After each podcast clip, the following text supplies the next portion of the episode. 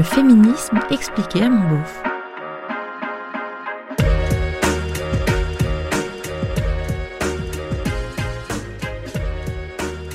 Pourquoi les féministes sont agressives et même violentes?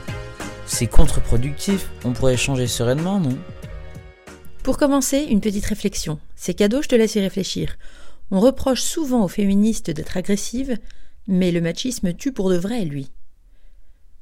Bon, maintenant pour te répondre, en toute sérénité, si moi je te demande pourquoi les hommes sont agressifs et violents, tu me répondras sans doute Pas tous les hommes, not all men. Moi je peux discuter sereinement avec toi, alors fais pas de généralité s'il te plaît. Donc, premier point, toutes les féministes non plus ne sont pas agressives et violentes. Maintenant, je te l'accorde volontiers, il y a beaucoup de colère dans le féminisme. Je crois même que le féminisme est né de la colère. Et ça n'est pas un crime, c'est le cas de nombreux mouvements sociaux. Cette colère est issue d'un sentiment d'injustice, d'humiliation, et elle me semble parfaitement légitime. Mais alors est-ce qu'on est obligé Est-ce qu'il est nécessaire de transformer cette colère en un discours posé, construit, serein pour pouvoir faire avancer la cause? Cette partie du féminisme, cette façon d'être féministe, elle existe déjà, et elle continue d'avancer pour preuve les milliers de livres et d'essais qui traitent de questions féministes. Donc cette colère, bien sûr, elle a su se transformer en réflexion posée, en recherche, en études et en chiffres. Parfois même, pour certaines personnes, elle s'est complètement apaisée pour n'être plus que discussion sereine. Bon, ceci étant dit, je te l'accorde, il existe encore beaucoup de féministes très très en colère, et donc un peu agressives, et même, oui, parfois violentes. Pourquoi elles le sont? Il y a des tonnes de raisons. Cette agressivité, cette colère, elle vient d'abord, je crois, d'un vécu à la fois personnel et collectif. Celui de milliers de femmes qui, comme moi, comme ta sœur, comme ta mère, comme ta femme, comme ta fille, se sont déjà fait emmerder par des hommes.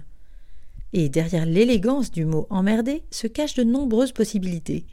Des mots au cul, des viols, des attouchements, du mépris, de la condescendance, de la violence, des paroles coupées, des promotions pas obtenues, des regards libidineux, de l'humour douteux, un paquet de comportements qui, tout au long de notre vie, nous fait bien comprendre qu'on n'aura jamais autant de valeur qu'un homme. Pire, qu'on sera toujours à la merci des hommes. C'est comme ça, c'est structurel.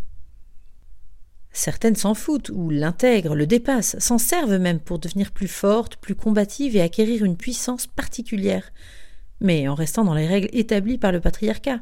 En fait, elles jouent avec la domination masculine pour s'en servir. C'est ingénieux et c'est humain. D'autres ne le voient même pas. Elles n'en veulent à personne et reproduisent le schéma sans le questionner. Pratique. Et pour toutes celles qui s'en rendent compte, ben, je crois qu'on peut concevoir que ça les agace un chouïa, non? Moi, souvent, malgré mon ton charmant, je bouillonne à l'intérieur et je suis ravie que d'autres aient le courage d'exploser. Pour être franche, quand on commence à percevoir tous ces dysfonctionnements, à comprendre comment la société est construite, à regarder cette société d'un point de vue féministe, c'est difficile de voir autre chose. Et à ce moment-là, cette colère, c'est vraiment difficile de la calmer. Toi, en tant qu'homme hétérosexuel, imagine un monde dominé par les homosexuels, par exemple. Un monde où être straight comme toi ne serait pas la norme. Et imagine que dans ce monde-là, régulièrement, des mecs te matent de haut en bas, te mettent une claque sur les fesses, se moquent de ta virilité de cow-boy, de ta façon de marcher, de tes poils sur le torse, tous les jours. Et imagine que tout le monde, même ta femme, même tes proches trouvent ça normal. C'est un cauchemar. Toi, tu as beau te débattre, expliquer, crier, hurler que c'est anormal d'être traité comme ça, d'être humilié pour ce que tu es, d'être rabaissé parce que tu es né comme ça. Tout le monde s'en fout. On te répond Eh oh, du calme, allons, t'as pas d'humour. T'exagères, tu vois le mal partout. Puis t'as qu'à te faire épiler le torse aussi, tu cherches un peu. Bon, franchement, on pourrait avoir une discussion sereine deux minutes. Arrête de t'énerver, c'est contre-productif là, tu joues contre ton camp.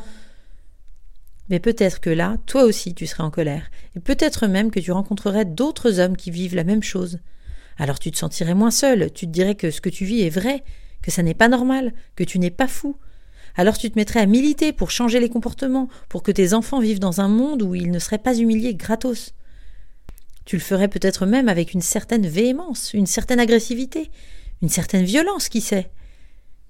Et quand on te demanderait pourquoi cette violence, tu expliquerais que quand rien d'autre ne marche, quand les évolutions mettent 30, 40, 50 ans à arriver, Quand les parlementations légales décidées par un pouvoir qui ne comprend même pas ce que tu vis ne donnent rien, on a peut-être besoin d'une bonne révolution.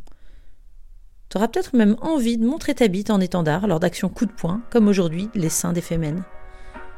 Et moi, promis, ce jour-là, je te donnerai ma bénédiction.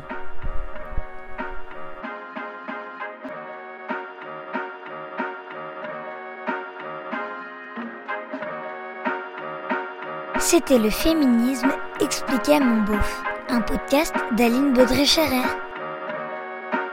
Si vous aussi vous vous questionnez sur le féminisme, si vous voulez savoir pourquoi les féministes ont du poil aux pattes ou portent un clito en pendentif, pourquoi elles plombent l'ambiance en soirée et ce qu'est la théorie du genre, si vous trouvez qu'elles en font trop et si vous avez envie de comprendre, posez-moi vos questions sur Instagram ou Facebook, féminisme à mon beauf. Ah oui, et si vous pouvez ajouter des étoiles et des commentaires hyper sympas sur vos applis de podcast, ce serait vraiment hyper cool de votre part.